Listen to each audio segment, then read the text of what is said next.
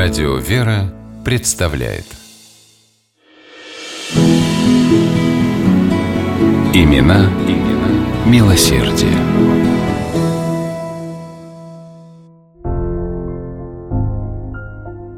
Заведующая Сызранским детским домом Александра Абрамовна Деревская совершала вечерний обход. Тихо приоткрыв дверь, она на цыпочках зашла в спальню к малышам. Дети готовились ко сну и уже лежали в своих кроватях. Деревская также тихо прошла обратно и уже собиралась закрыть за собой дверь, как вдруг услышала радостный крик, обращенный к ней. «Мама! Мамочка пришла!» Александра Абрамовна обернулась. Ее звала слепая девочка. Она не видела женщину, но услышала ее шаги и всем сердцем потянулась. Звали девочку Валей. На следующее утро Деревская заявила о своем решении удочерить Валю. Заведующую долго отговаривали. Незрячий ребенок с острой формой авитаминоза. Но женщина не отступилась. Так любовь и милосердие совершили чудо. В дружной, заботливой семье к девочке вскоре вернулось зрение. Валя была одним из первых детей, принятых в семью Александры Деревской. А всего с 1939 и по конец 50-х годов у нее нашли приют 65 малышей. Всех их Александра Абрамовна официально усыновляла и удочеряла, и о каждом заботились, как о родном.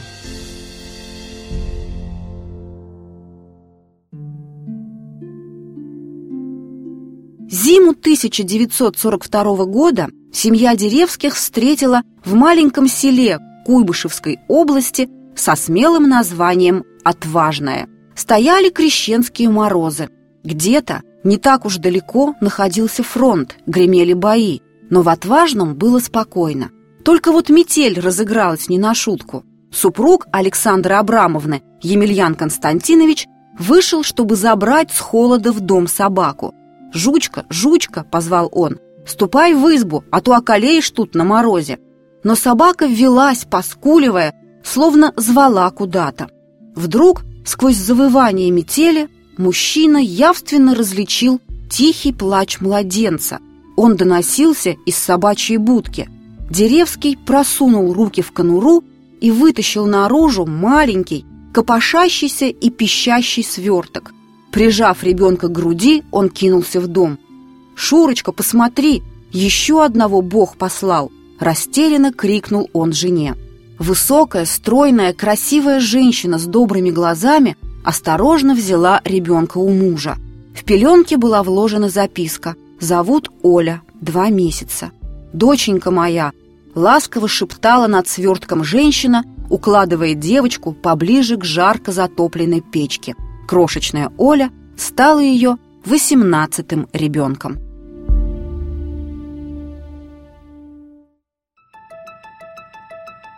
Супруг поначалу разделял стремление Александры Абрамовны помогать сиротам, но когда жена привела в дом 25-го ребенка, не выдержал.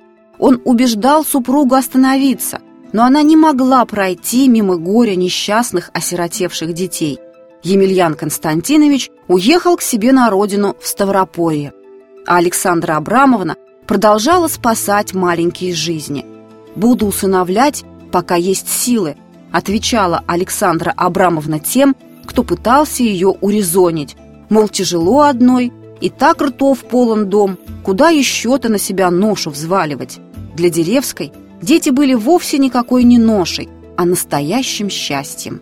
Сердце женщины рвалось навстречу каждому ребенку, который нуждался в помощи. А сколько таких было в годы Великой Отечественной? Маленького Дмитрика Александра Абрамовна подобрала на улице. Он лежал рядом с убитой матерью и размазывал по грязным щечкам горькие слезы. Лидочку, худую как скелет, с изъеденным цингою ртом, привезли на пароходе из блокадного Ленинграда. Трудно было представить, что она выживет – а Александра взяла девочку к себе и выкормила, выходила, вырастила. Тогда же вместе с Лидочкой Деревская усыновила еще 16 детей-блокадников. «А родные дети у вас есть?» Часто спрашивали у Александры Абрамовны дотошные журналисты. Они все мои родные, отвечала женщина.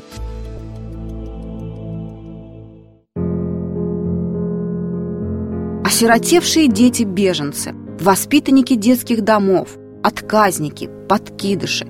48 из 65 детей Деревская воспитала до достижения ими совершеннолетия, а потом тяжело заболела. Сказались долгие годы самозабвенного, непрестанного труда ради огромной семьи. Она умерла 25 августа 1959 года под детскую песенку, которую пела ей младшенькая, недавно усыновленная девочка. Дети Александры Абрамовны и сегодня поддерживают связь друг с другом.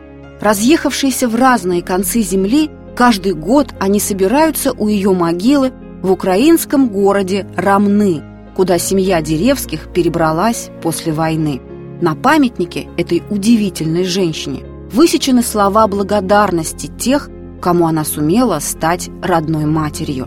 Ты наша совесть, наша молитва, мама.